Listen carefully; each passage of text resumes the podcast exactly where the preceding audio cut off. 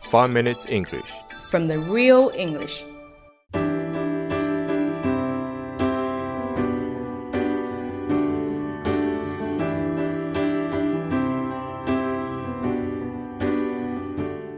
Hi everyone, 大家好， I'm Cindy. 我是 Alex。 We are broadcasting from Sydney, Australia, and welcome to the 5 Minute English Show. 我们在悉尼为大家广播，欢迎大家收听五分钟英语。 Hey Alex, did something good happen? You've got a huge grin on your face. 你说我哪一天不开心？二逼一辈子，快乐走一生，你知道吗？ Oh, come on, share the good news. 刚才在楼下喝咖啡的时候啊，那生意特别好，都坐满了。来一老外没位子，就问我可不可以跟我 share 一个桌子。结果跟他聊的还挺开心的，最后走的时候连我的咖啡的账都结了。你说我这贪小便宜的心情。今天好运气，老郎请吃鸡，老郎请吃鸡，请吃鸡。我回想一下，你说他是不是觉得我是捡肥皂的？ Ah, I don't know, but he shouted you coffee. That explains why you've got the grin. You've been shouted coffee. shout，哎，我知道啊，哎，但是他没喊呢。 No, Alex, shout also has another social meaning. social mean。 It's when someone pays for someone. 哦，原来 shout 就是请客的意思，对吧？如果你想请别人，你可以对他说 shout，shout up。 No. I'll shout you, or I'm shouting, or it's my shout. 那除了 shout，还有没有别的说法呢，Cindy？ Yep. You can also replace shout with treat. Like, Alex is going to treat me to coffee today, Alex will be treating me coffee tomorrow, it's always going to be Alex's treat on coffee. 你又要诓我了是吧？又开始欺负我读书少了是吗？哇我听到 Alex 肯定就不是什么好事儿， Can't you take a joke, Alex? 不能。 Well, it's not a joke then. 我靠，这个是个阴谋啊！这不是个救和教，我来请了是吧？哈。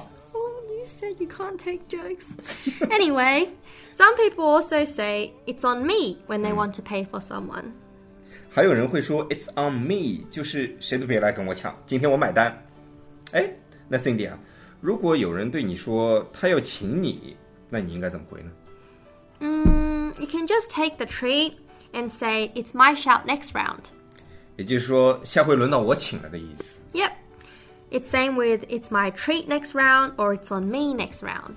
要是我，我绝对会抢先说 "It's my treat next time"，也就是说这顿肯定不是我付了，下次来。但其实上一次我也这么说。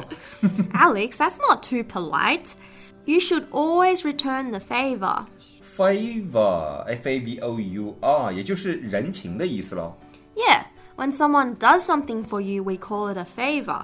Or when you need someone to do something for you, we also commonly ask, Can you please do me a favor? Can you please do me a favor？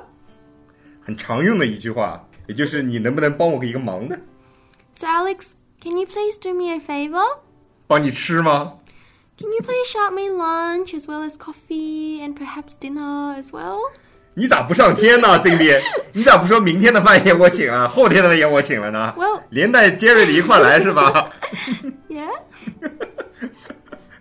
贼兮兮的样子、 哦。OK，那大家记住今天请客的关键词 It's my shout. It's my treat.